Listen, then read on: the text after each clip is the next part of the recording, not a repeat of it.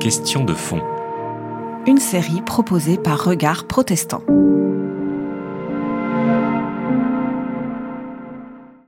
Je fais partie de l'Église protestante unie de France depuis six ans seulement, malgré mon âge vénérable.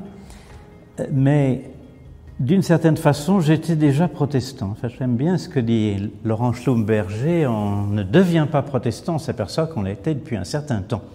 Et en ce qui me concerne, ça remonte à pas mal de temps, puisque vers ma vingtième année, j'avais entamé des études de théologie dans un cadre tout ce qu'il y a de plus catholique, et mes professeurs se lamentaient, non, ils se lamentaient pas, ils constataient, ah, ce que vous dites là, c'est quand même plus protestant que catholique. C'était de l'ordre du constat, alors que certains de mes condisciples le prenaient fort mal. Je me souviens de l'un d'eux qui, absolument furieux, m'avait dit, je vais prier pour toi à la chapelle, tu es un sale hérétique.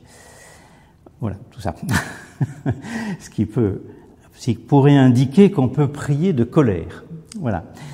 Et donc, euh, vers ma, j'ai abandonné cette piste d'apprentissage théologique, en l'occurrence clérical, et puis une trentaine d'années d'après, une fois que ma carrière plus ou moins universitaire a été à peu près mise sur les rails, j'ai fait une licence et une maîtrise de théologie à la faculté de théologie catholique de Lyon, qui à l'époque, je ne sais pas si c'est toujours le cas, était très très ouverte sur le plan écuménique. Hein. Il y avait parfois des échanges de chair à IRE, évidemment, hein, avec des théologiens protestants. Et, et, puis il se trouve d'ailleurs qu'un certain nombre d'étudiants, euh, je pense à un prêtre en particulier qui est devenu pasteur de l'Église protestante unie de France, il y avait également une missionnaire évangélique, donc la perspective était très très ouverte. Et je pense que là, j'ai encore avancé, disons, en direction du protestantisme, en découvrant en particulier que mes camarades vers ma vingtième année qui m'accusaient d'être hérétique étaient eux-mêmes devenus hérétiques puisque les positions qu'ils critiquaient avaient été présentées tout à fait explicitement par le Concile Vatican II. Mais c'est un sujet un petit peu tabou, ça. Et puis, il y a eu un moment, il se trouve que j'ai enseigné pendant de nombreuses années dans un IUT de génie mécanique. J'avais donc à apprendre les rudiments de la communication à de futurs ingénieurs de la métallurgie, de futurs techniciens supérieurs de la métallurgie. Et je me souviens qu'ils m'ont appris, ils m'ont appris des tas de choses, et je me souviens en particulier qu'ils m'avaient expliqué que la, la tolérance, pour eux, spécialistes de métallurgie, euh, il y avait les marges de tolérance hein, qui se mesuraient parfois en microns, enfin, des, des distances absolument infimes. Et je pense que après avoir de longues années essayé d'être un catholique ouvert, qui essaye d'ouvrir euh, son institution, je suis arrivé aux marges de tolérance. Hein, un certain 1er mai 2011, béatification de Jean-Paul II, j'ai explosé. La personnalité de Jean-Paul II, apôtre de la docilité tout terrain, qui fait ami-ami avec Pinochet, mais qui refuse de pardonner devant toutes les caméras du monde, devant un moine du Nicaragua qui a osé braver l'interdit de devenir ministre. Non, c'était plus possible. Je ne pouvais plus être catholique. Et donc, dès le dimanche suivant, je suis allé dans une paroisse de l'Église protestante unie de France, qui n'était pas la, la, plus proche d'ailleurs de mon domicile, mais il se trouve que j'avais un copain qui avait fait une évolution un peu semblable à la mienne, qui était passé du catholicisme à l'église protestante, qui n'était pas encore l'église protestante unie. Et donc j'ai été très très bien accueilli dans cette communauté. Enfin, j'ai d'abord été étonné parce que pour moi, les protestants, c'est des gens un peu austères, un peu rigides. J'ai été très surpris de trouver une communauté extrêmement chaleureuse dans laquelle je me suis fait beaucoup d'amis en quelques mois, beaucoup plus en tout cas que dans ma paroisse catholique. Et puis, il se trouve qu'à l'époque, cette paroisse n'avait pas de pasteur, et donc assez vite, j'ai été amené à faire des prédications.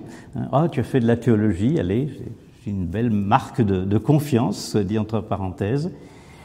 Et entre-temps, j'avais pris le temps de faire une longue, longue, longue retraite, à la fois théologique et spirituelle, pour euh, affermir mon coup de cœur ou mon coup de sang, je ne sais pas trop, hein, qui m'amenait en direction de l'Église protestante. Et c'est de là qu'est sorti le livre Le bonheur d'être protestant.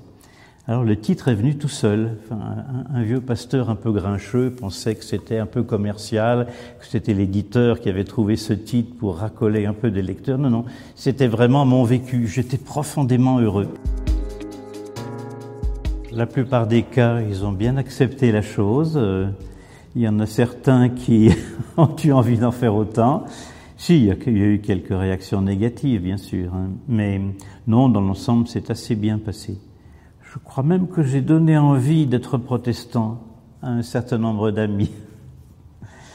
Et maintenant encore, enfin, je m'en aperçois, puisque comme dans la plupart des, des, paroisses protestantes, lorsque le pasteur, pour une raison ou pour une autre, ne peut pas être là, hein, c'est un membre de l'équipe de prédicateurs qui prend le relais, hein, qui préside le culte, qui fait la prédication. Et lorsque je fais la prédication, j'invite un certain nombre d'amis catholiques en particulier euh, parce que je sais qu'ils ont envie d'être là. Hein, et plusieurs d'entre eux, euh, qu'est-ce qu'on est bien là? Ça fait partie du bonheur d'être protestant aussi. Il se trouve, oui, que je fais partie d'une famille qu'on dit mixte. Hein, L'expression n'est pas très jolie. Mon père était protestant et tout, la famille du côté paternel est protestante. Ma mère était catholique et suivant la discipline catholique de l'époque, ils se sont mariés en kétimini, dans la sacristie d'une église anonyme. Hein, et puis ma mère s'est engagée sur l'honneur à élever ses enfants dans la Sainte Église catholique et romaine. Hein. Et donc cette question de l'unité des églises m'a beaucoup préoccupé. Hein.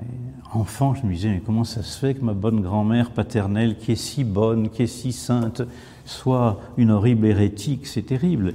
Et on m'avait appris au catéchisme qu'elle allait griller en enfer, ce qui m'ennuyait étonnamment. Hein. Et puis, euh, vers l'adolescence, donc j'ai découvert ce qu'on appelle assez étonnamment l'écuménisme catholique. Il y a un livre du Père Congar qui s'appelait Essai d'écuménisme catholique. Et je me souviens qu'un soir à la campagne, puisque l'été, ma maman louait une grande maison à la campagne et puis réunissait toute la famille, les protestantes comme les catholiques. J'ai lu quelques pages devant le cercle de famille de, ce livre de, Congar, hein, qui s'appelle Chrétiens désunis, et tout le monde s'est tombé dans les bras les uns dans les autres. Hein, C'était magnifique, un magnifique moment d'écuménisme. Et donc, tout au long de ma jeunesse, j'avais cette perspective, il faut que je fasse quelque chose pour l'écuménisme. Ce qui fait que lorsque j'ai pris ma retraite, avec beaucoup de sagesse, mon épouse m'a dit, euh, prends une année sabbatique, ne te laisse pas embrigader par n'importe qui, n'importe quoi. Hein, et je l'ai écouté à moitié puisque j'ai pris six mois six mois, de, latence en attendant. Et puis, je suis tombé sur un ami euh, qui était à l'époque le rédacteur, le directeur plutôt de l'association Unité chrétienne. Je dis bien Unité chrétienne, pas Unité des chrétiens. Hein, c'est une petite association de Lyon hein, qui avait été fondée par le, le, grand initiateur, disons, de l'écuménisme catholique, l'abbé Couturier, Hein, il y avait une petite revue, c'est une association de loi de 1901, donc qui fonctionnait en toute liberté. Il était désespéré parce que sa rédactrice en chef euh, faisait faux bon pour une excellente raison. Elle se mariait, elle s'installait à Paris avec son mari.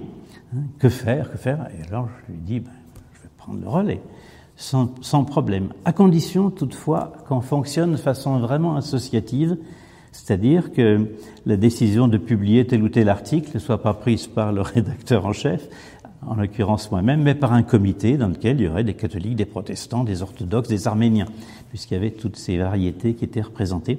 Et donc, pendant cinq ou six ans, euh, j'ai travaillé au sein de cette association, j'ai rencontré beaucoup de protestants, hein, en particulier le pasteur de la petite église luthérienne de, de Lyon, hein, des protestants, des orthodoxes aussi, et je crois que ça a été une façon d'élargir mes horizons hein, en rencontrant des spiritualités, des, théologies différentes. Hein. Ça ne faisait d'ailleurs que prolonger mes études de théologie, puisque, comme je le disais tout à l'heure, il y avait un véritable brassage écuménique hein, dans cette faculté de théologie catholique de Lyon. Donc, pour répondre à la question, euh, je pense que il y a plusieurs niveaux de l'écuménisme. Au niveau de l'amitié écuménique, j'ai d'excellents amis prêtres.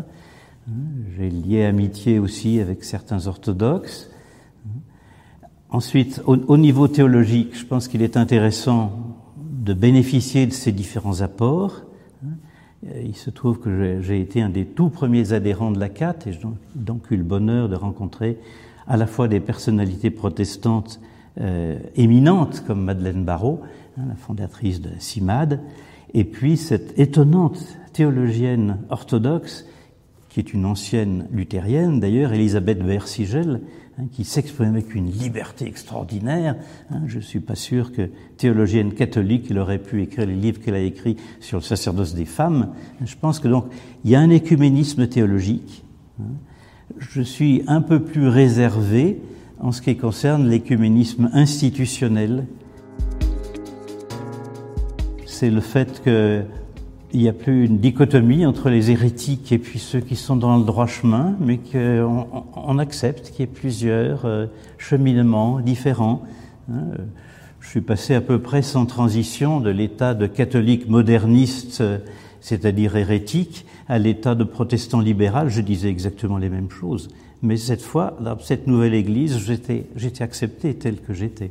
Moi, je suis, je suis heureux surtout de la lecture de l'écriture qui est faite dans mon Église, hein, euh, à travers le texte biblique, arriver à entendre personnellement la parole de Dieu.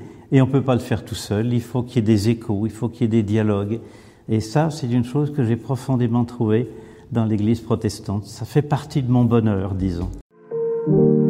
C'était Question de fond une série de regards protestants.